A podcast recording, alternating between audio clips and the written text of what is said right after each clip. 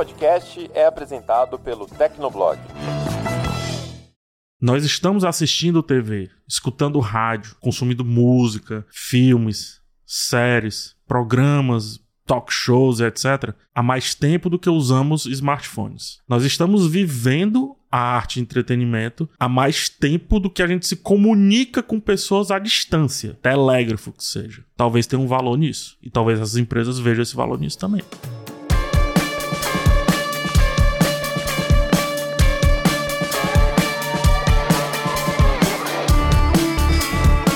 Olá, ouvinte! Seja bem-vindo! Está começando mais um episódio do Tecnocast. Eu sou o Thiago Mobilon. Eu sou o Paulo Riga. E eu sou Josué de Oliveira. As empresas de streaming continuam suas movimentações para atrair novos assinantes. Segundo a Bloomberg, Apple e Amazon pretendem investir um bilhão de dólares cada para colocar filmes no cinema. Mas como isso se encaixa na estratégia das gigantes de tecnologia? No episódio de hoje, a gente conversa com o PH Santos, que é crítico de cinema, para entender melhor o que vem acontecendo neste mercado. Mas antes, não esquece de dar 5 estrelinhas pro Tecnocast no Spotify, seguir a gente por lá ou no seu app preferido e bora pro papo.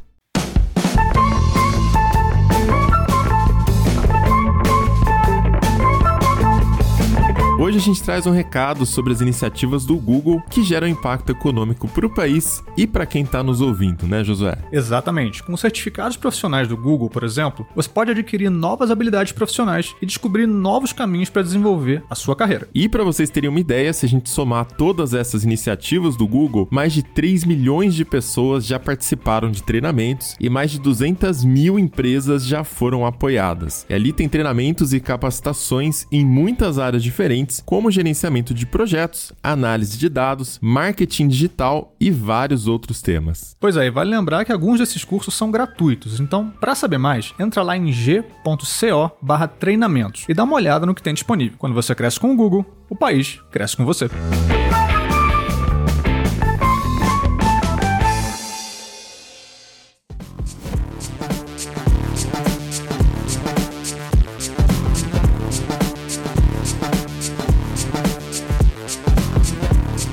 Conversa agora então com o PH Santos. E aí, PH, bem-vindo ao Tecnocast de novo? De novo, eu, eu venho acho que a cada 100 edições. Esse é o meu contrato. É a terceira vez, então a gente já deveria estar no 300, né?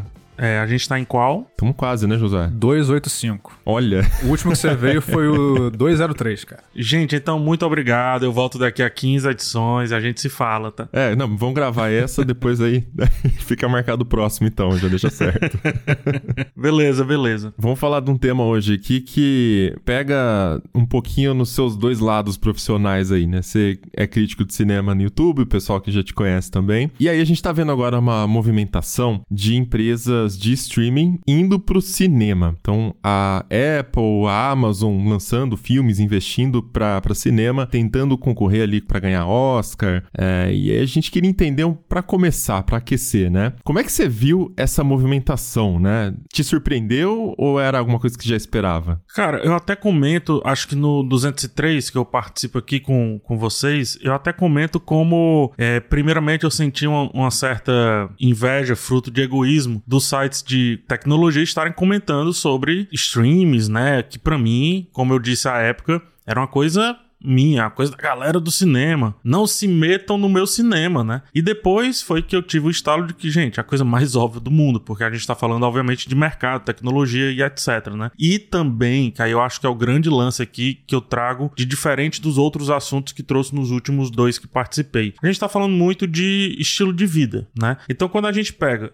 essas empresas é, esses grandes, não sei se posso dizer mais só empresas de tecnologia, mas enfim, esses, essas grandes empresas de tecnologia e percebe que elas estão cada vez mais investindo, não só entrando, mas investindo, colocando muita grana para fazer valer os seus streamings. Eu acho que em grande parte nada mais é do que também validar aquela máxima de que eu preciso estar na casa das pessoas, eu preciso ser a televisão das pessoas, eu preciso ser o celular das pessoas, eu preciso ser de preferência também a campainha das pessoas e agora também eu preciso ser o entretenimento das pessoas. Se elas vão rir, chorar, se chatear ou almejar, né, ou então ansiar por algo, que seja também por vir aqui do meu streaming. É tudo no final é tudo marca, né? Se a gente pensar muito bem. Se resumir muito, acaba sendo tudo marca. Só que algumas têm isso como prioridade. E aí se tornaram empresas de tecnologia por isso. Netflix é um exemplo. E outras têm isso como secundário. E aí a gente traz o Prime Video e traz também, no caso, a Apple TV, que eu nunca sei se é Apple TV, Apple TV Plus, Apple Plus, Apple... É Plus. É. O TV é o, é o aparelhinho, né?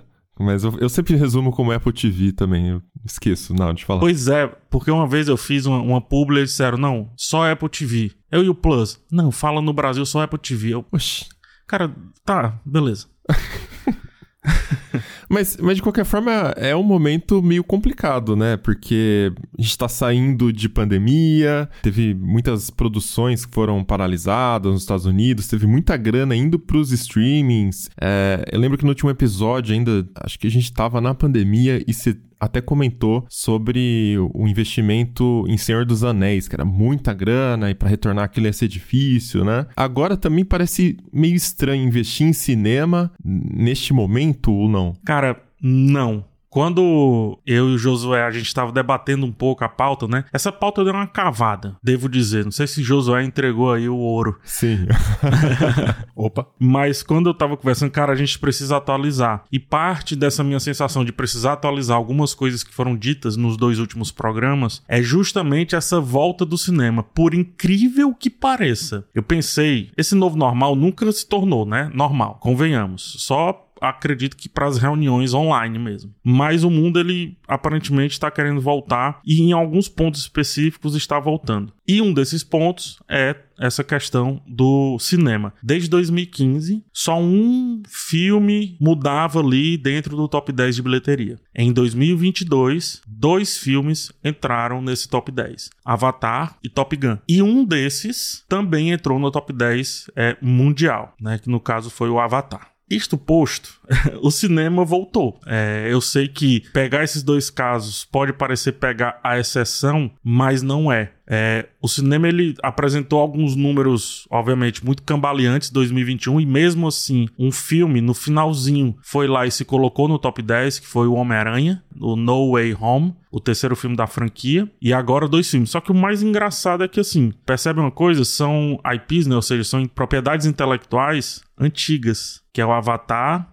e o Top Gun, ou seja, eram filmes já firmados, digamos o assim. O Top Gun, inclusive, anos 80, né, cara? Voltou do nada. Eu, do eu não nada. esperava que um filme daquela época voltasse fazendo o sucesso que fez. Então é realmente algo bem fora da curva, né? Isso é novo, porque eu sinto que nos últimos 20 anos, basicamente, o cinema, boa parte, pelo menos, do cinema tem sido isso, né? De remake ou de apelar muito para esse lado saudosista, sabe? Alguma coisa que a gente gostava quando era criança. Mais ou menos. É aqui que eu vou complementar o que eu falei, porque esses dois casos sempre vão parecer exceção, porque é muito grande, né? E como eu disse, já, já eram nomes muito, de certa forma, conhecidos, vamos colocar assim. Mas existem três casos que estão acontecendo no cinema hoje, que são três casos de extremo sucesso. É o caso da A24, que é uma produtora pequena, que ainda não foi comprada por ninguém. É o caso da Blumhouse, que também é uma produtora pequena, não foi comprada por ninguém, só que o foco dela é em filmes mais voltados ali pro terror. E é o caso de uma produtora chamada 87 Eleven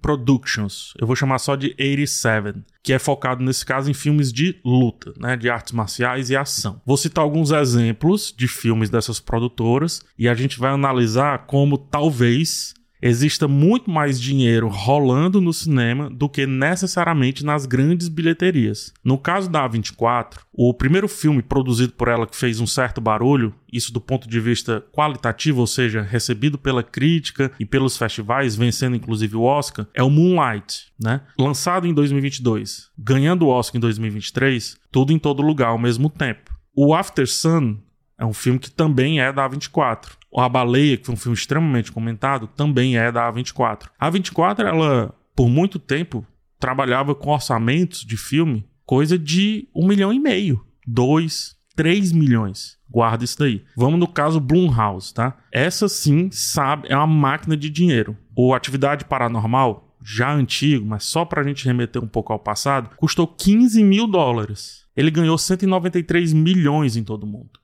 Aí você diz que não, mas isso é uma exceção. Corra, em 2017, custou aproximadamente 5 milhões, arrecada 255 milhões. Não, ainda é uma exceção. Uma Noite de Crime, que já é uma franquia extremamente longeva. 3 milhões arrecadou 89 milhões. Para finalizar, o caso da 87, que esse é um dos maiores.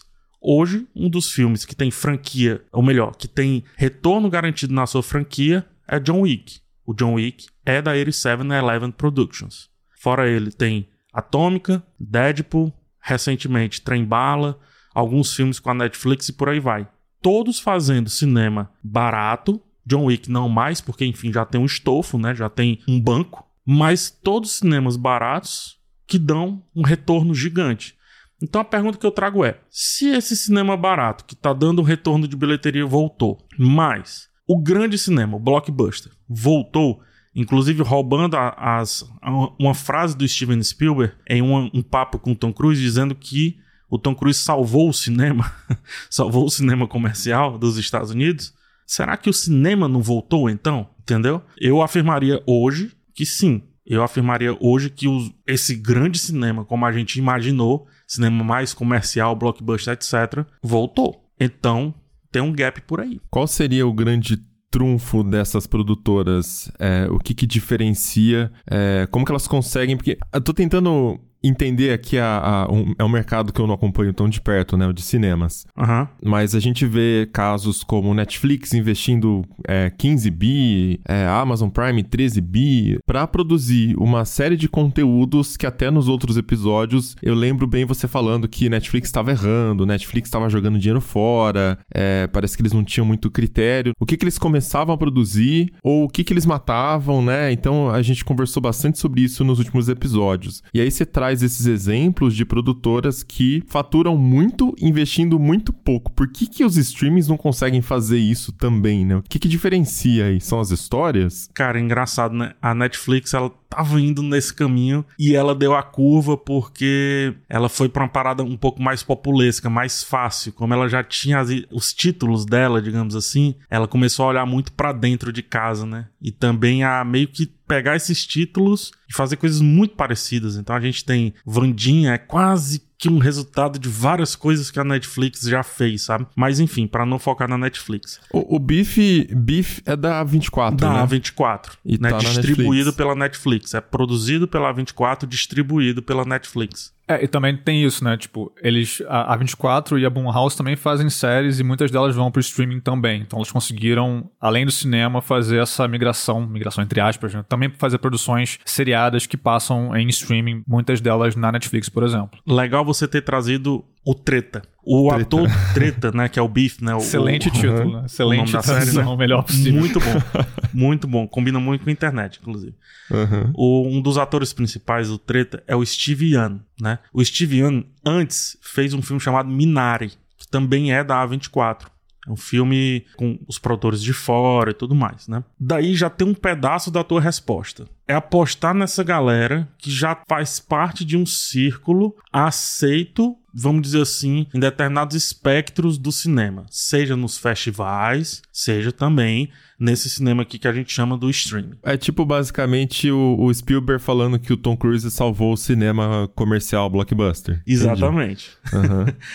Mas tem outro fator. Como é que você acha essa galera, né? Essa galera tá em Sundance, que são festivais de cinema independente, tá no cinema independente no geral, tá fazendo filme pequeno que precisa só daquele bust para ser finalizado e distribuído. E o grande lance aqui é distribuição. A A24, Blumhouse e a 8711 aprenderam a distribuir filme de uma maneira avassaladora. E qual é o, o ciclo do filme? Cinema, o tempo que tiver dando resultado, acabou o cinema, em um mês eu estou em um streaming. Esqueça aquele uh, o streaming que você paga, né? Que você aluga o filme. Não. É estou no streaming. Em um mês, saiu do cinema, em um mês, três semanas, eu já estou no streaming. Porque são filmes que funcionam lá no cinema, mesmo que pouco, e também tem uma sobrevida gigante no streaming depois é só premiação. É só paulada de premiação. Então, assim, o caminho é mais ou menos esse. É parar de olhar, ou melhor, é continuar olhando para os grandes nomes, como tem feito a Apple TV. Eu acho, adiantando aqui uma opinião, eu acho que a Apple TV tá indo bem nesse caminho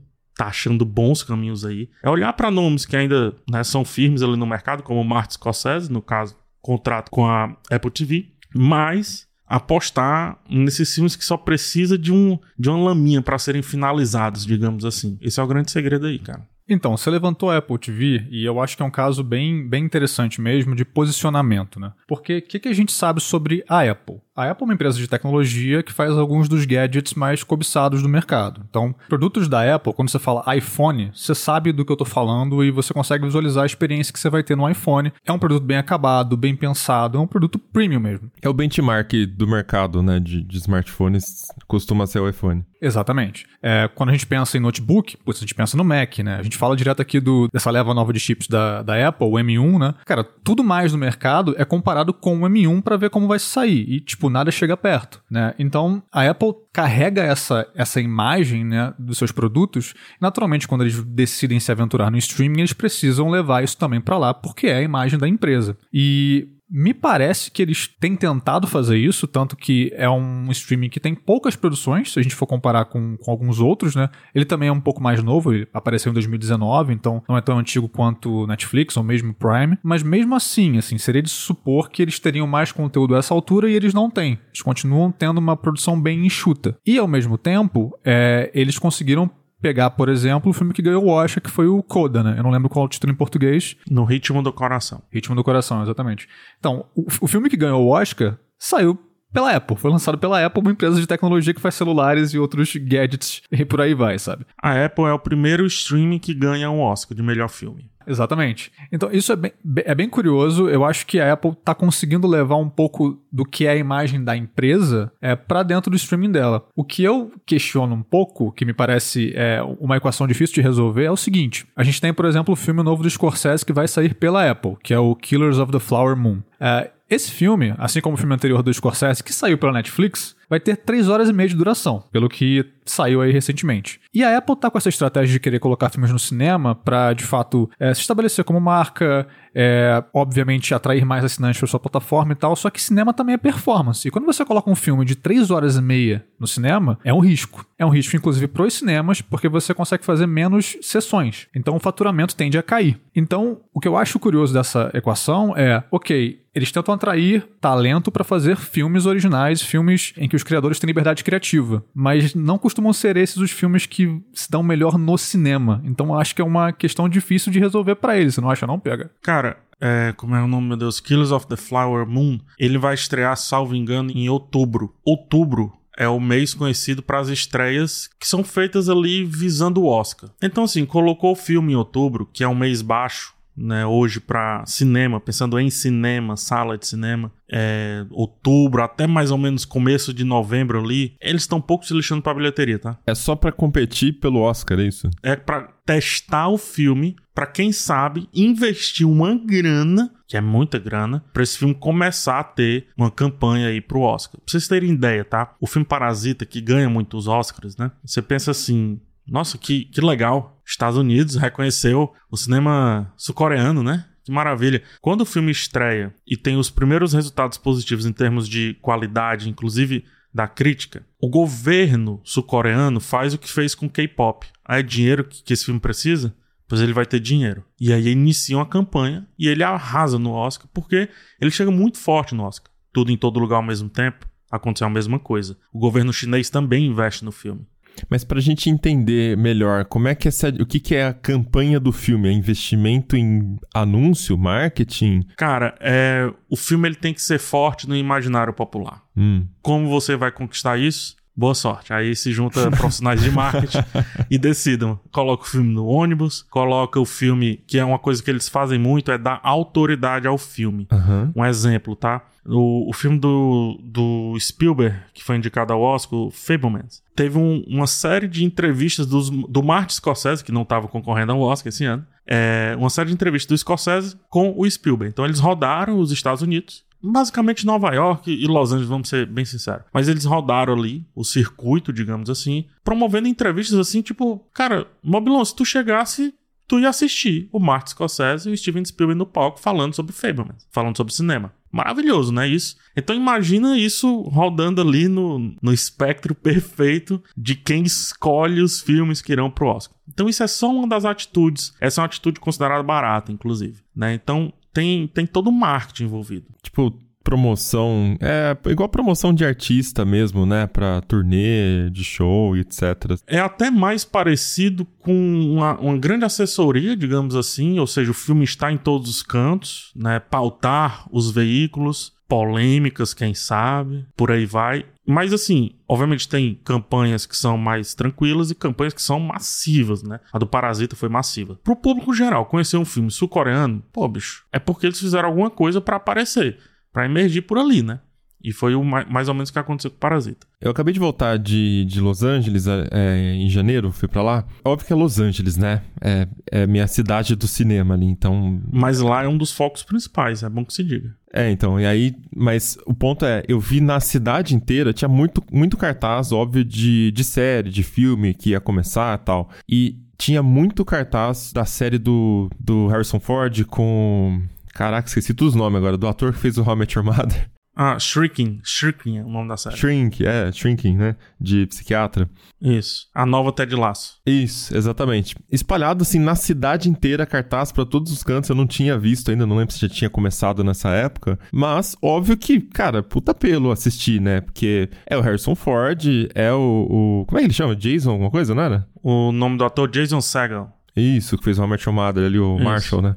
Isso. E a sériezinha é bem gostosa. Adorei Ted Laço, tô curtindo essa aí também, acabou a primeira temporada agora. É, mas é Apple TV, né? Então eu achei, achei legal isso, a, cidade inteira com cartaz de um filme em um streaming que até então parecia tipo assim, ah, é só um produto complementar aqui do Apple One, por exemplo, do catálogo da Apple de serviços. E não, eles investindo de verdade assim na divulgação, na promoção da série. Juntando isso e indo no que é, Josué trouxe, né? É, esse é o grande lance. O Killers of the Flower Moon do Martin Scorsese é quase que um investimento de marca que a Apple tá fazendo não é buscando aquele o retorno necessariamente financeiro, baseado nesse lance do Oscar, como foi o Coda. O Coda é a Apple para sempre aconteça o que acontecer, foi o primeiro streaming que ganhou melhor filme no Oscar. Fim, história daqui a 40 anos. Eu sem cabelo, porque hoje eu tenho.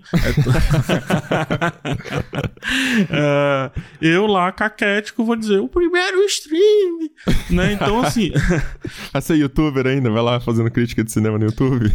pois é. Aí eu te pergunto, José, quanto que vale ser o primeiro stream que ganhou o melhor filme no Oscar? Em termos de marketing. Qual o valor disso? Um bilhão? 500 bilhões? É um valor simbólico, né? Tipo, é algo que você pode estampar. Tipo, não, nós, a Apple, conseguimos ganhar um Oscar. Não, sabe? Não só fazemos é, alguns dos melhores gadgets é. do mundo, mas ganhamos um Oscar. Ponto. É intangível. Isso que eu acho difícil de entender, né? Porque a gente tá falando dessas big techs, né? Amazon, Apple e tudo mais. E são empresas que, quando você vê, por exemplo, o faturamento de, de uma Amazon ali com assinaturas, né? Claro que não envolve só Prime Video, né? Envolve Amazon Prime, envolve Kindle Limited e tal, né? Os caras faturam 8, quase 9 bi por trimestre. Netflix tá lá no 7, 8 bi. E aí, quando a gente pensa no valor de bilheteria, pô, um filme bem sucedido fez um bi. Pô, mas as empresas estão faturando, sabe, 9 bi por trimestre, assim, garantido, recorrente, assim, né? Então, quando a gente pensa só no número, parece parece que não faz muito sentido, né? Quando a gente vê. Parece que não fecha, né? É, tipo, a Apple vai gastar ali, né, os rumores ali, é, um bi por ano para botar seus 12 filmes ali no cinema. Tá, mas pode retornar alguma coisa ali, mas ao mesmo tempo você tem aquele custo de distribuição, e aí tem o custo do estúdio e tudo mais, e não parece que faz sentido. Por outro lado, as empresas, nos relatórios financeiros, por exemplo, elas dão bastante importância para isso, né? É, faz sentido do modelo de negócios, é, que elas atraiam mais assinantes para serviços de streaming para fazer outras coisas com eles, né? Então acho que a Amazon é um exemplo mais fácil, porque Prime Video atrai muita gente pro Prime e quem é assinante Prime acaba comprando mais ali. E, e Rings of Power, por exemplo, né? Uh, nesse último relatório financeiro da Amazon, eles falaram que uh, foi atraiu mais de 100 milhões de visualizações ali uh, no mundo todo e foi a produção que direcionou mais pessoas para o Amazon Prime, né? Qualquer foi o, conteúdo de Prime Video mais bem sucedido que eles tiveram até hoje. É, Riga, eu vou dar um panorama e vou fazer uma pergunta no final, tá? Vamos ver se, se vai fazer sentido. Primeiro, o que, toda empresa quer? Ser a única. Eu acho que eu tenho essa visão, assim. Não sei se eu tô certo ou tô errado. Mas eu acho que toda empresa quer ser a única no mundo, assim. quer dominar o mundo. Acho que não, cara. Ela quer ser, a, quer ser a maior, vai. Mas a única, a única é ruim para si mesmo, né? Porque sem competição você estagna também, sei lá. Não é o que diria o cyberpunk, o mundo cyberpunk. Mas, brincadeiras à parte, é, vamos imaginar o, o seguinte panorama, tá? Prime Video tem a Amazon. Se uma série do Prime Video flopa, vamos colocar assim, uma série que custou 200 milhões de dólares, que seja, flopou. Eu, tenho a impressão que a Amazon tira isso aí na venda de papel higiênico. Só pegar o que foi da pandemia. Vendeu o papel higiênico que tinha. tá ligado? E digo mais, só com as compras recorrentes que já estão agendadas de papel higiênico. Eles já sabem que vão faturar tudo isso só com o papel higiênico que já tá programado. Perfeito.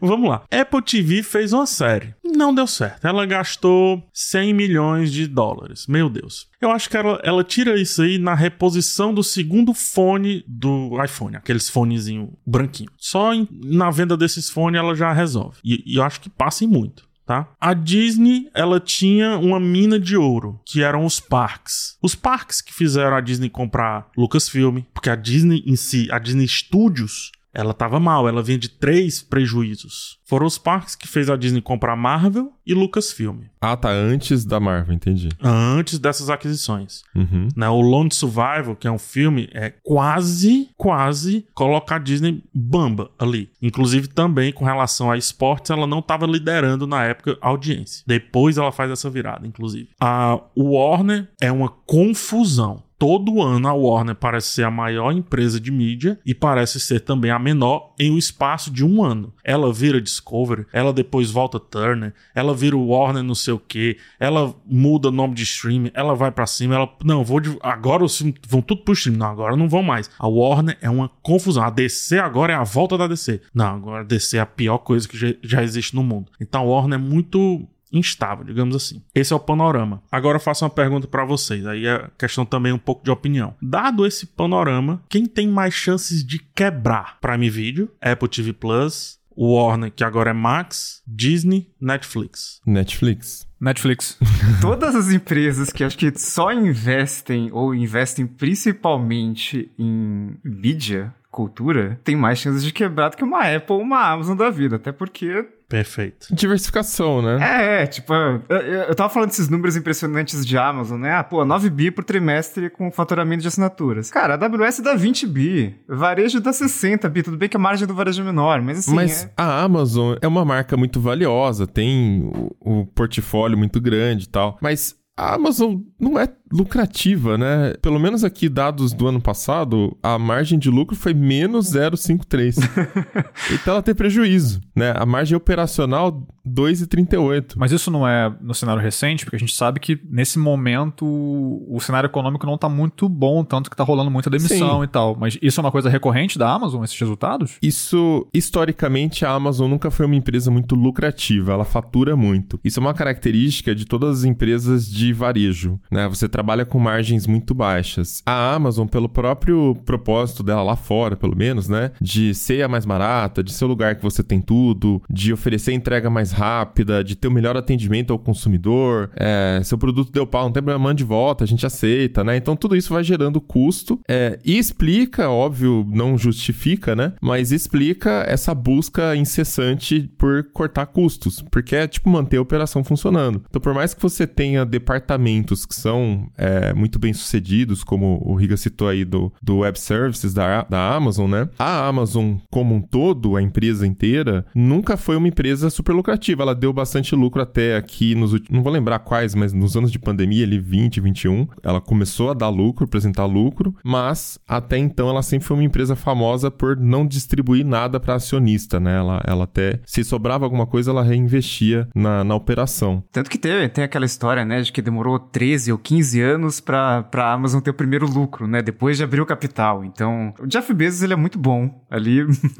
mas realmente foi uma empresa que demorou bastante pra dar lucro. É meio que uma, é uma situação. Eu acho que a Amazon sim tá nessa do winner takes all, né? Do, do que nem o PH falou de ser o, o único, mas porque é meio que é a loja de tudo, né? Então você. Onde que você pensa em comprar as coisas? E aí faz sentido a, a, a lógica de você atrair assinantes pro Prime, porque você vai pesquisar uma coisa. Eu, eu lembro que eu falei isso em algum Tecnocast também, não lembro os números, mas, tipo, nos Estados Unidos, eles têm pesquisas sobre onde você vai quando você quer comprar um produto, onde você pesquisa. Não assinantes do Prime vão no Google. Assinantes do Prime vão direto na Amazon pesquisar. Sim. Então é uma fidelização, né? Aí, Netflix, a única fonte de receita dela é o streaming e o único produto que ela tem é o catálogo. Ela não tem grandes marcas ainda, ela tem séries e filmes de sucesso, mas Ela não tem o papel higiênico. Isso. Ela não tem outros produtos e até no streaming ela não tem as marcas que a HBO tem, por exemplo. Que a Disney tem. Isso. E ela não pegou uma chance que acho que ela era a única que poderia ter pego, que é ter sido, ter virado, melhor dizendo, a Apple do universo de mídia. O que é que eu quero dizer? É, tem muita gente que compra a Apple por conta da marca, da maçãzinha, quer que seja. Não sabe nem o que é que tá ali agregado em termos técnicos. Tô certo ou tô errado? Sim, Absolutamente. claro. É marketing. E a Netflix teve essa chance, ou seja, de criar o tal dos brand lovers, né? Os amantes da marca. Se você chega, sei lá, critica a Netflix assim no Twitter, você sobrevive. Se você critica a Apple, a porta da sua casa está lotada de pessoas tentando invadir. Camponeses com, com fogueiras, assim, né, cara? Com Fogueiras. japoneses não têm dinheiro pra comprar Apple, cara. tem esse detalhe. Mas tem muita gente que não tem, tá fazendo isso aí. É, dívida, né? Mas enfim. É, mas, é. mas enfim. Foi uma crítica mais à Apple aqui, não aos camponeses, pelo amor de Deus. É, uma crítica à Apple, exatamente. À Apple. É, então a Netflix ela não conseguiu gerar isso. Né, esse, esse, esse brand love. Então a Netflix ela sofre mais ainda, porque é ela e Deus, digamos assim, nessa corrida. E eu trouxe esse panorama todo que é pra responder, ou pelo menos começar a responder, a pergunta do Riga. Riga, se o Warner, Disney, Netflix, quer que seja, são mais propícios a quebrar, será que se você já tá com seus cavalos correndo essa corrida, não é mais fácil você chegar em primeiro ou até em segundo? Pode ser. Porque é um mercado muito, é um mercado grande. Se você hoje dividido, pode sobrar pouco para os pequenos. Mas sem os grandes ou adquirindo os grandes, o mercado muda. É porque fica essa sensação, é, no caso de Amazon e Apple, de eles estarem. Ah, vamos jogar um dinheirinho aqui? Porque pra gente não faz falta, né? É, eu não é tenho tipo- essa sensação, sabia, bicho? Eu não tenho. Não tem? Porque Não. parece, sei lá, eles faturam tanto que, ah, vamos colocar um bi, se der certo, pô, pode ter um potencial grande, assim, e aí a gente fideliza e traz mais gente pro serviço, etc. Mas enquanto que um- uma empresa é, de mídia, é, que não é tão diversificada e que tem mídia como negócio principal ali, não tem tanto esse poder de chegar ali, poder financeiro, pelo menos. Cara, sabe por que, eu não tenho essa sensação, Riga? É, quando você estuda a história do cinema inteiro, eu não vou gastar tempo nisso, não. Mas um dia a gente pode até trazer esse assunto com outro recorte, que é falando de cinema enquanto tecnologia. As mudanças tecnológicas no cinema, e faz tempo que a gente não tem uma muito grande, a última foi aí dos streams, vamos colocar dessa maneira, certo? Que é distribuição nesse caso, não é fazer cinema. Enfim, sempre que tem uma grande mudança tecnológica do cinema, uma galera vai embora. Do cinema de estúdio pro cinema mais digital, vamos colocar dessa maneira, foram embora assim empresas que eram magnatas, dominavam não só, perceba, dominavam não só financeiramente, mas também politicamente. É, MGM foi embora.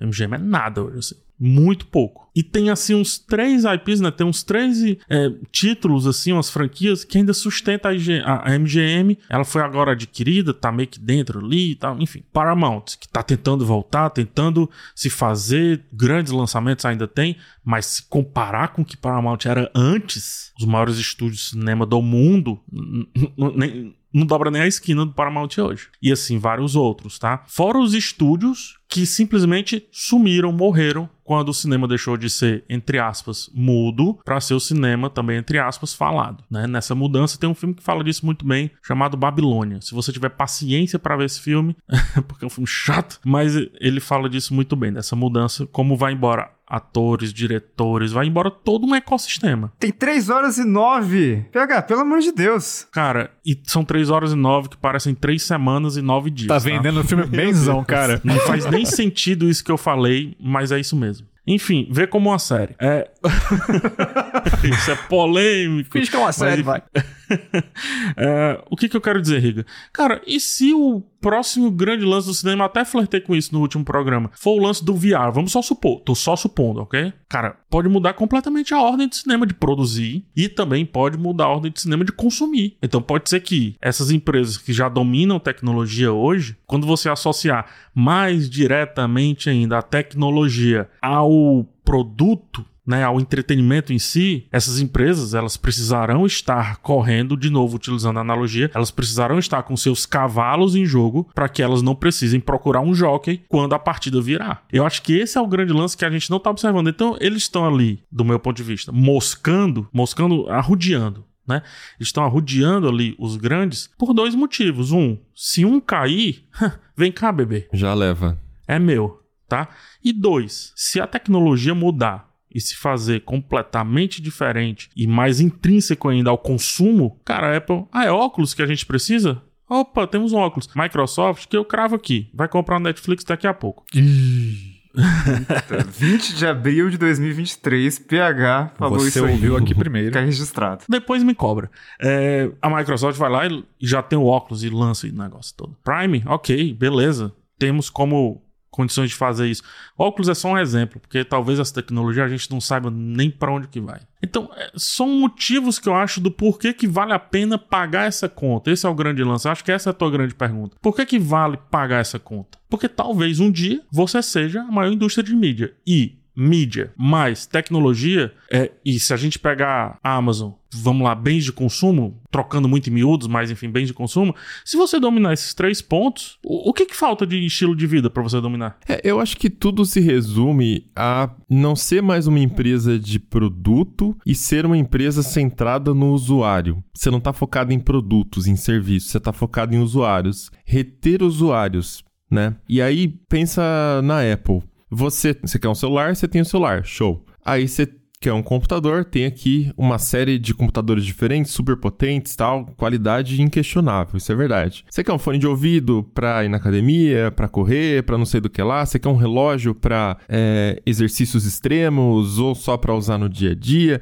Então eles vão construindo todo um ecossistema de produtos que antigamente era a principal fonte de receita da Apple, já virou, o lucro de serviços já tá. A gente falou há dois anos no Tecnocast 2021, lembro que eu falei que tava para passar, se bobear, passava em 2022. Eu não fui ver o número de novo, mas acredito que já tenha passado o lucro da Apple com serviços comparado com produto. E serviços, no último relatório financeiro, foi o único segmento que não ficou abaixo em relação a- ao mesmo período do ano anterior. Então, serviços está indo bem e venda É. de gadgets está caindo. Então, porque serviço tem uma margem muito grande e produto não. Quando você fala serviços, é o Apple One, não sei o que, esse negócio. né? Isso, todas as assinaturas do iCloud ali, né, fitness e tudo mais. Enfim, então quando, quando a gente fala de Apple TV, Apple TV Plus, etc, né? Cara, eu já tenho um iPhone, aí de repente eu ganhei um ano grátis ali no Apple TV Plus. Aí, pô, vou assinar já aqui um iCloud no mais básico pra fazer backup do celular. Ah, o Apple One aqui compensa, né? Aí eu abandono o Spotify também e já uso Apple Music, né, no lugar do Spotify, porque já tá na conta, fica mais barato. Esse é o meu caso, tá? É, ok. Aí, lá nos Estados Unidos você tem o fitness. Aí já, pô, vou comprar um relógio então, já integra o relógio. Aí o computador. Aí de repente você começa a assistir uma série aqui, ó, Harrison Ford. Então o negócio é sério, né? Ted Laço, puta série gostosinha, fez muito sucesso, tal, tem outras coisas. E- Esse teu adjetivo, essa tua forma de adjetivar puta série gostosinha, cara, resume muita coisa do que a Apple vem fazer, mas continue. É, eu, eu percebi. Parece que o diretor tem esse estilo, né? Tem um clima, assim, ali dentro do. Pega esse, essa tua adjetivação e coloca o é, satisfazer as pessoas em casa. Ah, sim. Tá ligado? Faz muito sentido, não faz ser uma série, puta série gostosinha, cara. Assisti como não queria nada. E hoje sou super fã desse pessoal, olha só. Sim, sim. Mas percebe que, tipo, de repente, você não tá mais tão focado em qual é o produto que a gente lança. Você tá mais focado em eu atendo o usuário de todas as formas. A Apple agora é um banco também. Acabou de lançar ali uma carteira que rende mais do que os bancos rendem nos Estados Unidos. Né? Então, assim, cara, qualquer lugar que você pensa, você pode pensar, ah, então eu já vou aqui, já conheço a empresa, já confio nela, é fácil de fazer, tá no meu celular, tá no meu computador, tá na minha TV, tem um aplicativo até na Samsung agora, né? Foi, eu lembro quando lançaram, Sim, a gente ficou, nossa, sim. como assim? A Apple fazendo software pra TV da Samsung, né? Então, eu acho que é meio que isso pra Apple, sabe? É, é mostrar valor em cada uma das coisas que ela faz, mesmo não sendo um serviço que é tipo a Rede Globo dos streamings, que é o caso do Netflix, né? Tipo, ah, qual que é o maior catálogo que você vai achar aqui, coisas pra passar o tempo? Netflix, beleza. Mas o que você assiste lá te marca de alguma forma na Apple, né? E você vai mantendo a assinatura, você vai mantendo aquilo por conta do streaming, por conta do music. Ah, eu já tenho um iPhone, vou trocar de celular, não vou comprar um Android, né? Tem que migrar tudo. Será que music funciona? Será que Apple TV vai rodar? Saca? Então, de repente, você tá preso ali no ecossistema dela, até no seu banco, por todos os lados. Até nos seus investimentos, né? Mais do que É. banco, até que é mais ainda. Né? Cartão de crédito, né? Nossa, a preguiça. Eu tive que tirar meus investimentos de um banco pro outro. A preguiça. Nossa, isso é disso. Eu terrível. tava tão É. organizadinho, já sabia quanto. Enfim. É, eu vou adicionar um ponto a mais. E esse é um panorama abril 2023, tá? Pode mudar pra mais ou pode mudar pra menos. É, recentemente, quando eu falo recentemente, eu, eu fiz até um vídeo chamado Jardim Murado. É, eu convido as pessoas a assistirem no meu canal. Busca PH Santos, Jardim Murado. Estará linkado no post desse episódio. Muito obrigado. Depois você paga lá, acerta com a parte no financeiro, tá? Beleza. É, o Pix é aquele mesmo do último programa, né? É isso, aquele lá, pegar, vai lá. Teve um pouquinho de inflação ali só, porque, né? Mas tudo bem. Não era isso que estava combinado. Mas tudo bom. É, o, o Riga falou como. Não sei se foi o Riga ou se foi você, Moblon. Parece que é sempre a, é sempre a mesma coisa, né? Sempre estão apostando nas mesmas coisas. Enfim. Dos remakes, você diz? É, os remakes, reboots, prequel, sequel, É. blá, blá. enfim. Aí tem software remake, né? Tem hard remake, tem o quê. Enfim. Aí. Eu conheço esse termo aí, Jardim Murado, que é o mesmo termo aí de ecossistema da, da TI, né? Esse lance do Jardim Murado ali, que você assina uma coisa e outra pra ficar, né? É, dentro daquele mesmo ecossistema. E pra mim a mídia é um grande Jardim Murado que é muito difícil você entrar lá, é muito difícil novos nomes entrarem lá e serem tão respeitados, entre aspas, quanto Martin Scorsese. Eu fiz um, um trabalho nesse vídeo de trazer uma crítica no dia que foi lançado o filme Cães de Aluguel, que é o primeiro filme do Quentin Tarantino. Tem uma frase que é espetacular. Quentin Tarantino é melhor como ator do que como roteirista. Só pra você ver como a resistência ao novo dentro dessa mídia, né, dentro desse meio, melhor dizendo, é absurda. assim. Por isso o tal do Jardim Murado. Enfim, sempre que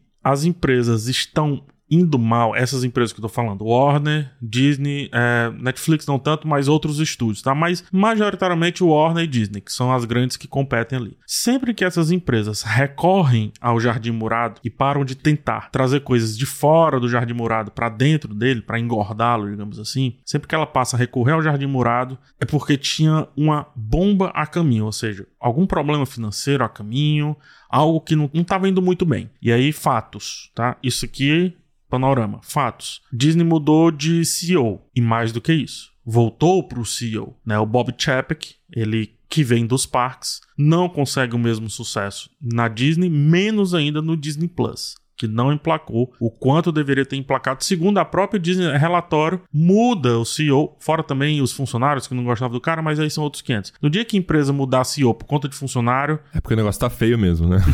é, mas não é por isso. Convenhamos, não é. É resultado. E aí traz o Bob Iger. O Bob Iger tem um plano de em dois anos entregar para uma outra pessoa. Ponto. Esse é um, um, um fator que você diz assim: hum, hum, será que tá acontecendo alguma coisa ali? Talvez. Vamos lá na Warner. Você tem uma chance de mudar. O, você tem a- uma chance, não. Você tem a, a volúpia de mudar o nome de uma marca tão rapidamente quanto foi feito, de HBO Max para Max, e mudar inclusive a cor, não é mais roxo, é azul também, né? É porque assim, se fosse o maior stream do mundo no momento, eu duvido que mudaria. Ninguém vê a Netflix mudando de vermelho para laranja semana que vem. E aí, no meio disso tudo, o que é que essas duas empresas fazem? Que aqui é o, é o grande fato de que tem alguma conta que não está fechando. Essas duas empresas começam a aprovar séries e filmes de coisas que já são gigantes. Filmes de Senhor dos Anéis, né? Dos filmes de Senhor dos Anéis, é bom que se diga, porque a Amazon tem parte de Senhor dos Anéis e a outra parte está com a Warner. Então, filmes de Seus Anéis, série de 10 anos de Harry Potter. Gente, Harry Potter acabou um dia desse. Eu tava indo pro último filme um dia desse. Já vai ter um remake em série.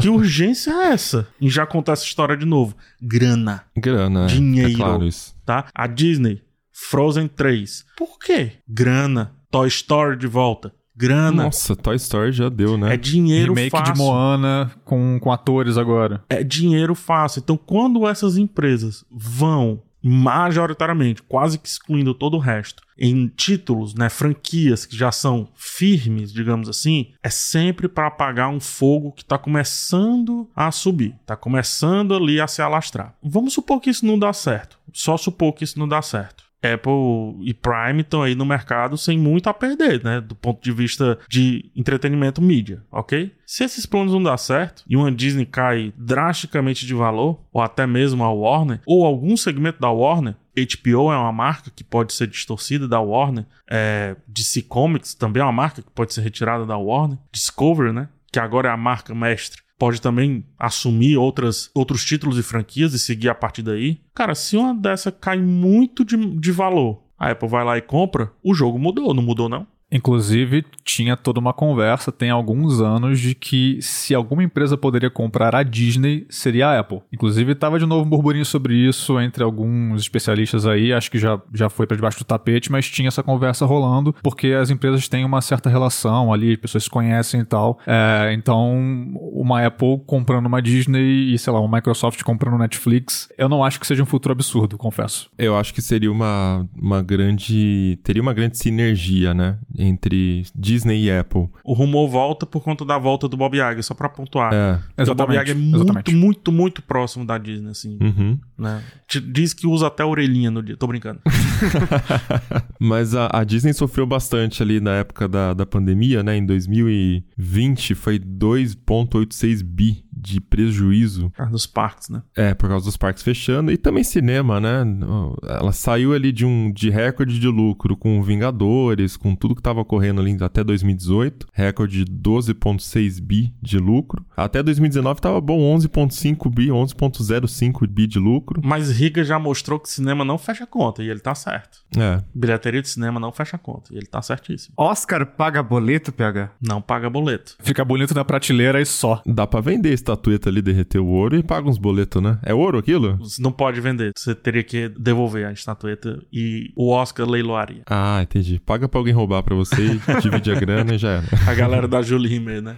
Mesma turma ali que já tem experiência. É, como eu disse, não, não ganha. É a marca que ganha, né? É por isso que eu volto a dizer, soando bem repetitivo. Cara, não é à toa que Apple, Amazon, e eu vou além, a Microsoft ela tá dentro desse mercado também, porque a Microsoft é quem entrega as, as publicidades da Netflix, ela tá muito próximo da Netflix, muito próxima. Lembrando que tem um relatório, acho que 2019, se não me engano, da Apple, que foi sugerido para a Apple comprar a Netflix, né? E aí volta esse relatório, 2021, se não me engano, que é para a Microsoft, para a Microsoft comprar a Netflix. A Microsoft compra a, a Blizzard, né? Que é de Activision Blizzard, é. Tá- aí tá nesse imbróglio. E conta-se que tem muitos rumores, aqueles rumores super picadinhos. Quem trabalha com, com notícia já sabe, cara, daí vai sair alguma coisa. Nem que seja um grande não, dizendo, conversamos e é não. Então, tem vários rumores picadinhos de que assim que a Microsoft encerrar essa aquisição, ela vai partir para uma outra grande aquisição. Que outra grande aquisição é essa? Pode ser outro estúdio de games, quer que seja. Eu acho que não. Por que, que eu acho que a Microsoft está nesse mercado? Porque a gente está falando de streaming. E a Microsoft hoje, tô muito medo de falar porque eu não sou gamer, mas a Microsoft hoje, pelo que me consta, tem o melhor streaming de games do mercado. Confere. Sim, é o que falam. Né? É, é. Confere, né? Uhum. Então ela também tá nesse mercado aí, gente. Ao mesmo tempo, o que também circulou no ano passado sobre essa possibilidade de Microsoft comprar a Netflix é que, caso a compra da Activision Blizzard fosse barrada por algum órgão antitrust, a Netflix surgiria como uma boa opção. Porque a Microsoft não tem nenhum braço no entretenimento ainda. Tem muitos braços nos games, e aí por isso algum órgão anti- antitrust poderia considerar, cara, vocês vão concentrar demais o mercado. Só que no caso de streaming, a Microsoft não tá nesse jogo. Então seria a entrada da Microsoft no jogo. Então seria uma compra mais fácil de aprovar junto ali às autoridades e tudo mais. Teria menos risco de ser uma compra recusada.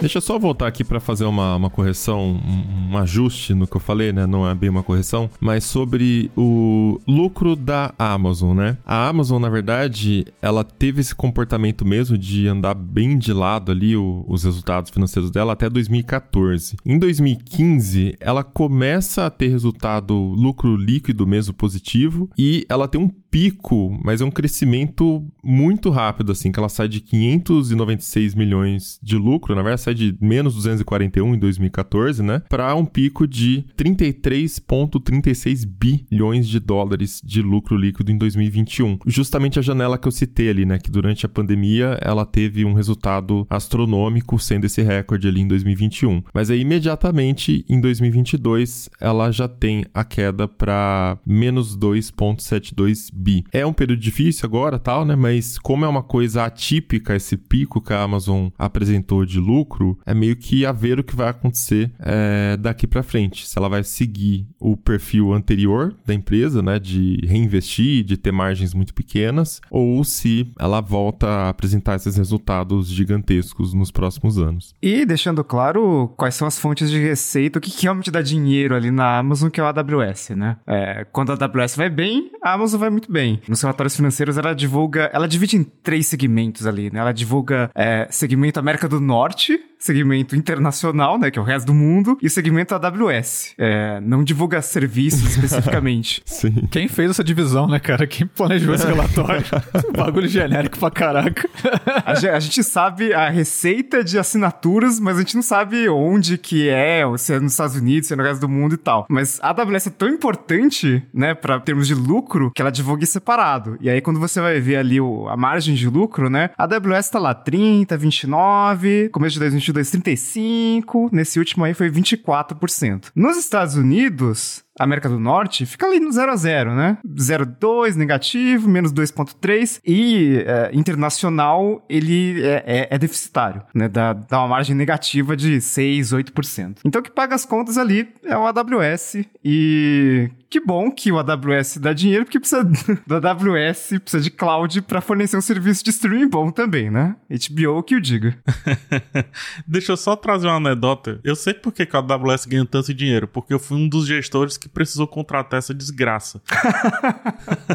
na empresa que eu, na empresa que, que eu geria nessa parte de TI, é, a gente precisou mudar para AWS. Cara, eu não sei o que é que eu paguei mais na época, assim. Eu não, né? A empresa, mas enfim, era o meu orçamento. Se era na aquisição, se era na banda ou se era nos cursos lá, porque pelo amor de Deus. É, isso é foda de calcular, né? Cada coisinha. Talvez a AWS seja uma das maiores empresas de é, como é, educação à distância do mundo, tá? É porque não tem esses dados aí, mas talvez seja, porque o que fatura ali com curso é brincadeira, bicho. Então, mas até o AWS, a AWS está sofrendo muita concorrência, né? Esse modelo deles de cobrar bem fragmentado, parece que é muito barato, mas na hora que você vai juntando tudo, fica um custo astronômico. Astronômico. Mas ainda, bom que se diga, mais fácil de entender e incluir do que o Azure da, da Microsoft. Azure, enfim. Azure. É. mas tá, tem muita empresa surgindo para competir que oferece é, serviços igualmente bons, só que sem é, essas cobranças tão fragmentadas. Então, custos previsíveis, né? Sim. Então, nos próximos anos também deve mudar bastante coisa. Tanto deve mudar que a Amazon já lançou, se eu não me engano, é Light Sail, né? Que é uma versão de hospedagem dela que concorre com é, DigitalOcean, Vultr. É para ser, tipo, quando você roda alguma aplicação específica, tipo um WordPress, um Drupal. Engraçado, mas isso me parece outro mercado, tá? Porque quando eu falo de AWS, eu lembro que era muito por conta do, do de todo o sistema que a gente tinha, inclusive interno dentro da empresa. Então, eu sinto que esse que foi lançado, eu tô muito fora da TI, gente. Não era nem pra eu estar comentando essas coisas. Eu já tô começando a, a ter um, uma gangrena aqui no meu braço esquerdo. o olho tá pulando já, uma né? crise de ansiedade, assim. Traz um ansiolítico, né? Mas, enfim. eu penso que é bem diferente, assim, os mercados, assim, do Digital Ocean, do, desse que a AWS sim, lançou, sim. né? É um segmento que o o AWS atendia, né? Mas aí o mercado foi lá e resolveu para uma aplicação específica com pacotes mais baratos. Então, mas é, o meu ponto é, a Amazon está de olho, né? Pro S3, por exemplo, você tem diversas opções. O Wasabi é uma que está muito famosa, a gente usa no TB também. Backblaze. Acho que é muito para concorrer com empresas que se especializaram em mimificar, se é que faz sentido isso, o AWS para pessoas comuns, porque tem muita empresa que, que se sustenta em cima, né, da complicação que é para quem não entende o lance da AWS inteiro, S3, etc. Exatamente, é. E ainda sobre Amazon, é, e bem interessante, agora retornando o primeiro tópico da conversa, que era aquele papo de colocar filme no cinema, é, e como para Amazon isso é importante para atrair novos assinantes para o Prime, né? O Prime tem um número de 200 milhões de assinantes, esse é um número que a gente encontra em quase todos os, os relatórios que saem por aí, porém o crescimento anda meio lento. Então a Amazon está tentando dar novos benefícios para os assinantes, né? Então, nos Estados Unidos agora, os assinantes do Prime vão ter acesso a mais podcasts, é, músicas ali no, no Amazon Music, etc. Então, estão tentando dar mais motivos para a pessoa manter a assinatura, né? Normal. E olha que engraçado, né? O Prime em si, o pacote completo, tem uma concorrência nos Estados Unidos que é o Walmart. Tem também o Walmart Plus, que dá por exemplo, o frete grátis, que é um dos principais atrativos do, do Prime da Amazon. E olha só o que, que o Walmart Plus tem também. Eles têm uma assinatura do Paramount Plus incluso. Então, essa coisa de oferecer a opção de entretenimento em vídeo como parte de um pacote maior que vai fortalecer a sua marca através de receita recorrente, é, também chega em outros players ali do varejo, o que coloca um pouco mais de urgência para a Amazon tentar novas estratégias para atrair mais e mais assinantes, entre elas, inclusive, colocar filme no cinema. Cara, impressão, tá? Eu acho que esse lance de, de filme no cinema é quase um marketing focado. Pronto. Acho que esse é um bom termo. Eu acho que esse lance de colocar filme no cinema é um marketing focado, é esse investimento, né, que a Apple tá fazendo. Porque a impressão que me dá é que se você entra lá no Max da vida, o próprio catálogo vai ter que te segurar. Ou seja, o Max Warner, HBO, Discovery, quer que seja, vão ter que gerar em você uma sensação, aquele o FOMO, né, o fear of missing out, né, o medo de ficar por fora do próprio catálogo para que você se mantenha assinando aquele catálogo. Por isso, tem uma série atrás da outra e por aí vai, e Harry Potter um ano Harry Potter, um ano Game of Thrones, aí já tem outra série de Game of Thrones, então sempre vai ter algo para gerar aquele assunto no imaginário da cultura pop. Se você ficar de fora, você é bobão. Então não desassina. A Disney, mesma coisa, com relação às séries da Marvel, Star Wars e por aí vai. Por mais que não tenha dado muito certo. Netflix, idem. Inclusive a Netflix maior de todos, porque ela lança em maratona, então assista. Logo, se você não entrar, acabou a série cancelada, morreu e tudo mais. E a impressão que me dá é que pra Apple e também pro Prime, quem vem sem saber o que Apple e Prime, no caso Prime quanto Amazon, oferece e entra ali, tem outras coisas para reter o usuário que não só o catálogo, tá ligado? Então, putz, depois que, cara, vamos lá, não é fazendo propaganda e peço desculpa se soar, mas depois que você faz o Prime para compras, é difícil você tirar. Então será que você tá preocupado mesmo se não tá rolando Senhor É muito barato, né? Pois é. O, o, que é que retém? Retém a qualidade do Prime uhum, mesmo. Sim. A, de novo, Netflix e as outras não tem isso. Então o desespero entre aspas aqui, é, ou a urgência da Apple, é em dizer assim, em vez de fazer a nossa galera ir para o Apple TV Plus, ou seja, o usuário aí do iCloud, tem uma série aqui para você. Por que, que, a Apple tem que gastar dinheiro com essa pessoa? Ela já tá dentro, cara. Não faz sentido. Se ele assistiu ou não assistir, paciência, depois a gente converte. Então ela tem que ir no território inimigo, invadir o território inimigo para trazer novos usuários. E eu acho, acho, é só sentimento e eu nem sei se isso é possível. Eu acho que ela tem mais interesse em fazer o cara que se apaixonou por Ted Laço, mas não teve, por exemplo, uma boa experiência de assisti-lo na TV. Acho que ela quer mais fazer esse cara comprar o Apple TV agora dispositivo e um iPhone, iPad, quer que seja, do que necessariamente o contrário. Tá fazendo sentido isso? Eu acho que é tudo, PH. Eu tô entendendo, eu tô concordando até, mas eu acho que é tudo. Eu acho que ela tem vários caminhos de captação. Saca? Essa gente só tá estranhando porque, tipo assim, o que, que a Apple quer fazer no cinema? O ponto é, não, ela não quer, não é tanto por dinheiro no cinema, bilheteria. Não, acho que não. Né? Como vocês até estavam comentando. É mais, tipo assim, é mais um canal de captação. Assim como quem quem entra pelo iPhone, nossa, é o grande sucesso, é o dispositivo de maior sucesso do capitalismo, né? O produto tal. Sim, você começa no iPhone, é a, é a, a primeira droga ali, né? Sim. Depois você vai pro Maczinho, pro Mac Mini, não sei e tal. Aí quando você vê, já tá comprando tecladinho, já tá comprando monitor de 15 mil reais, sei lá, né? É isso, cara.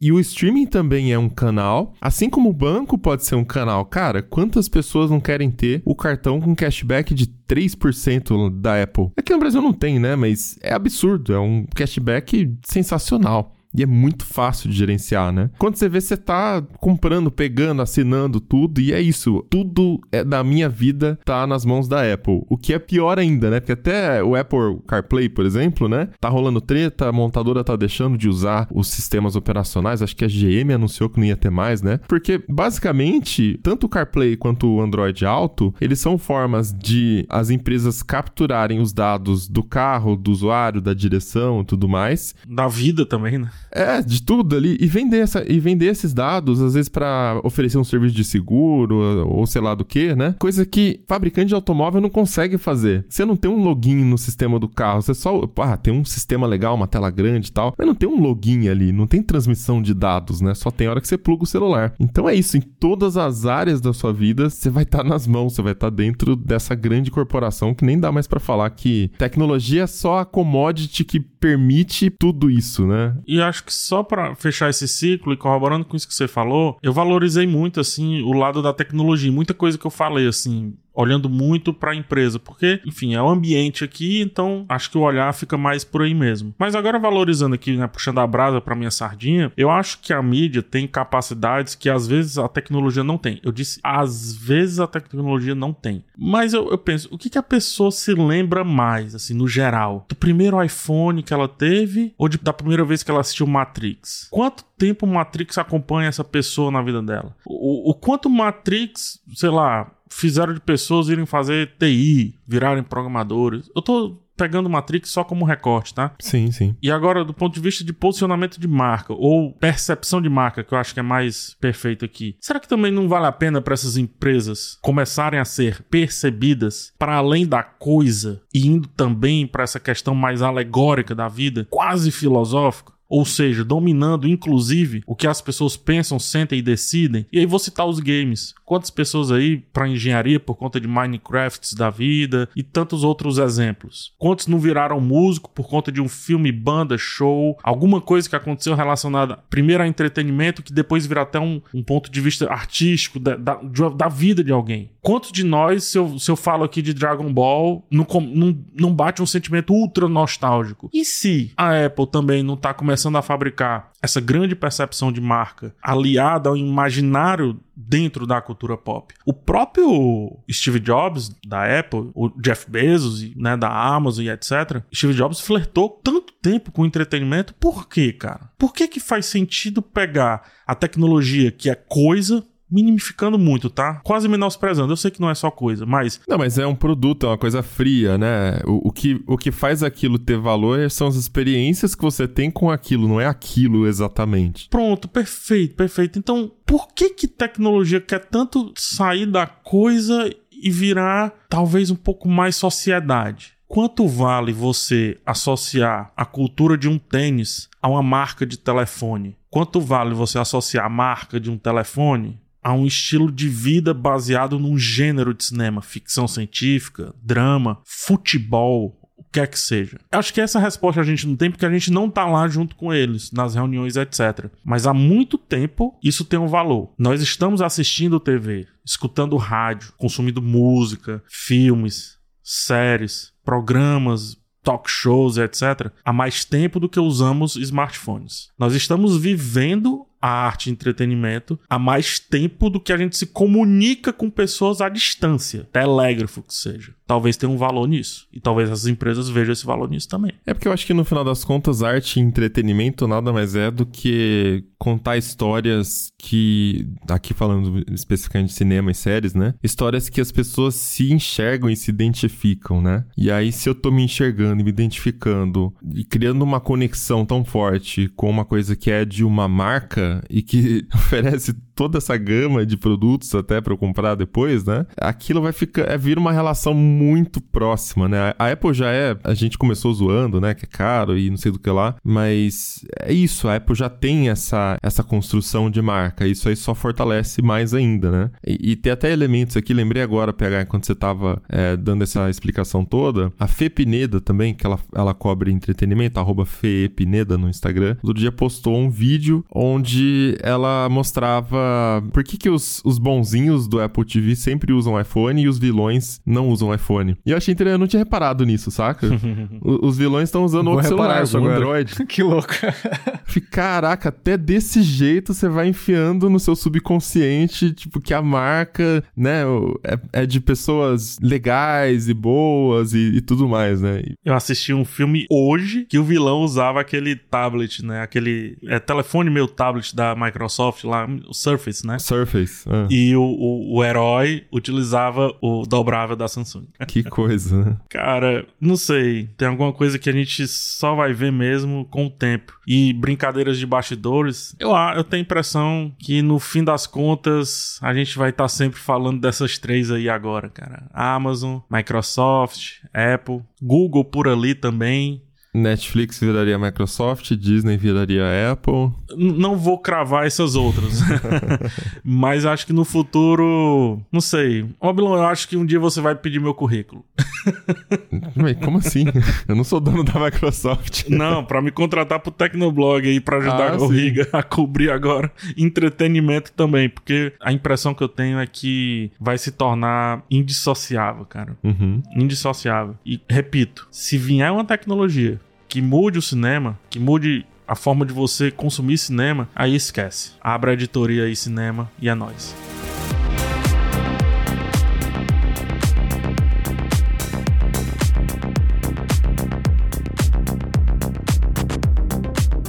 Pegar, mas só pra gente concluir aqui então o raciocínio, né? Durante o programa a gente falou sobre bilheteria não dar dinheiro diretamente. A gente também falou bastante sobre, acho que não de forma direta, mas o poder das marcas do entretenimento. Por que refazer Moana? Por que refazer Toy Story, sei lá, 5, nem sei qual que tá agora, mas 18.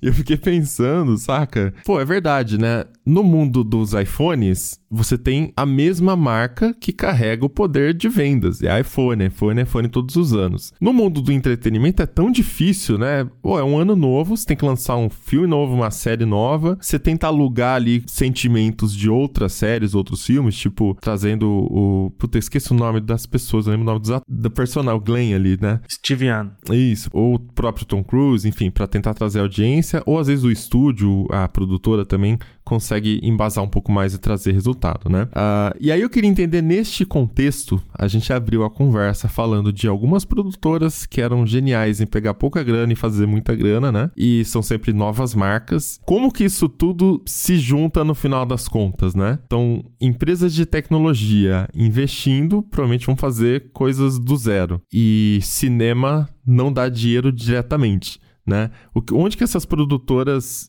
entram nessa história no final das contas? Cara, as produtoras, no caso você diz tipo A24 da vida e etc, né? Isso é, porque se a gente tá falando de marcas que vão continuar trazendo dinheiro com parque, com outras atrações, no caso da Disney, né? Essas produtoras se encaixam como nessa dinâmica aí. É porque é aqui que vem o ouro da questão. Todo o ouro dessa discussão é que pra quem tem muita grana, fazer cinema lá nos Estados Unidos é barato. Por que que é barato? Porque provavelmente esse filme surgiu de uma produtora que já tem todo o métier, ou seja, já tem todo o conhecimento da produção, mais incentivos públicos. Olha só, sim, os Estados Unidos, Canadá e etc. têm leis que você pode captar de outras empresas e grandes filmes, inclusive filmes da Disney, captam dinheiro, captam recursos de empresas ali que entraram em programas de entretenimento, enfim, programas aí para abater imposto, né? Mas o dinheiro da própria empresa, você tem aí 100 milhões, que para muitas empresas é pouco, você tem 100 milhões que pode te retornar um bilhão. Então, as produtoras, elas são o início de tudo. Seria o caminho pra. Como é que diz? É a semente, né? A semente Uhum. daquela, daquela ideia, daquele, enfim, daquele filme, o que quer que seja. Né? Por isso que eu trouxe o caso da A24, Blumhouse, Ericev, por aí vai. A Apple, no caso com o streaming, mas também a Apple, enquanto empresa, entra com aportes financeiros e entra com a segunda parte da distribuição, que é a distribuição para sempre daquele filme, ou seja, dentro do streaming. Uhum. E durante a distribuição do cinema, existe outra rede, outras empresas que dominam. É sempre um jogo de muitas parcerias, de muitos especialistas, aquele que é especialista em produzir, aquele que é especialista em vender o filme, aquele que é especialista em distribuir o filme, ou seja, capilarizar o filme no cinema, aquele que é especialista para fazer o filme chegar numa campanha de festival, e aquele que é especialista da distribuição que se chamava antigamente de home video, né? Ou seja, em casa, nas pessoas, que hoje é o streaming. Agora é streaming, né? É. Mas, aí, para fechar o ciclo, sempre é uma empresa que representa esse rolê inteiro. Sempre é um nome específico que representa esse rolê inteiro. No caso da Warner, é a Warner. No caso da Disney, é a Disney, a Searchlight, Fox, quer que seja. Né? No caso da Apple, hoje pode começar a ser ela. Mas buscando através dessas produtoras o trabalho buscando criativo através das produtoras pequenas. Ou comprando a produtora, ou comprando, é. super possível. Super possível. Ou simplesmente fazendo a produtora olhar a Apple e dizer assim, cara, todo filme eles estão dando 35 milhões pra gente limpo, pra gente fazer o filme. Com mais 35 que a gente tem aqui, a gente já tem 70. Se a gente bate todo o filme da gente 190, acabou. É lucro, né? Que chama isso. Ah. Eu acho que é, nunca vi essa grana aí, mas acho que é. Então, cara, parece que é, e nesse parece que é. Imagina se a Apple encurta aí alguns. Tô falando de Apple, mas a Amazon encurta aí alguns caminhos aí.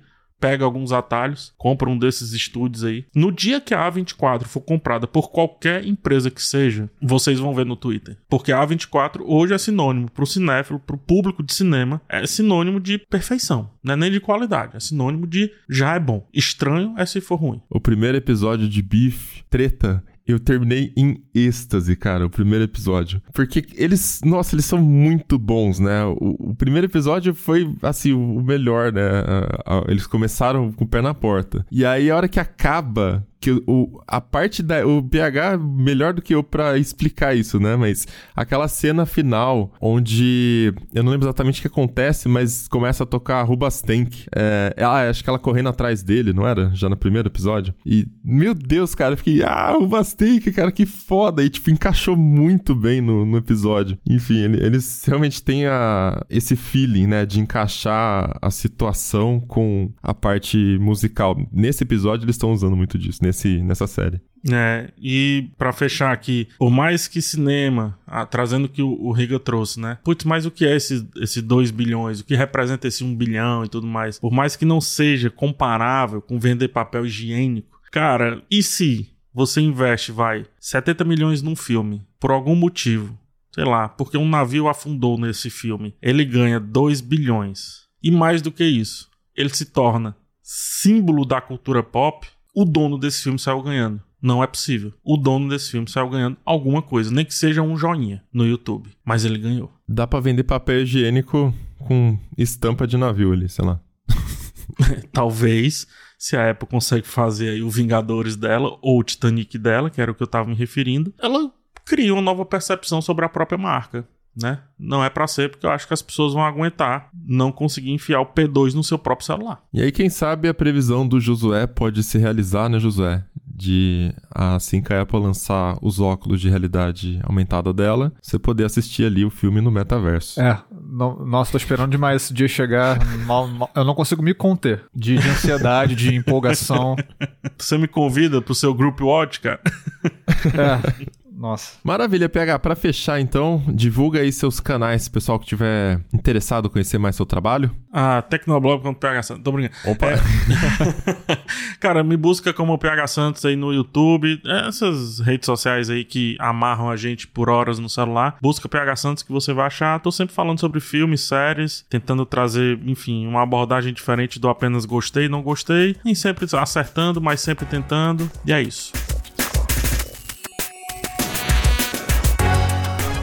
Então é isso, vamos chegando ao final de mais episódio do Tecnocast. Aí comenta com a gente, você concorda com essa previsão do PH que a Microsoft está para comprar ou vai comprar na Netflix, né? Em algum momento aí nos próximos anos. E será que a Disney também entra nessa rodada aí de vendas? A Apple se interessaria em comprar, né? Deixa seus comentários lá na comunidade.tecnoblog.net ou se você preferir, dá para comentar também lá pelo Spotify, pelo Twitter, só marcar o Tecnocast, enfim. Opções não faltam. Para continuar a conversa com a gente pelas redes sociais, em todas eu sou arroba Mobilon. Arroba Paulo Riga. E arroba Josué de Olive, com V mudo no final. E este Tecnocast foi produzido pelo José de Oliveira, com edição da Raquel Igni e arte da capa do Vitor Pádua. A gente fica por aqui e voltamos com outro episódio semana que vem. Até lá. Tchau. Tchau, pessoal.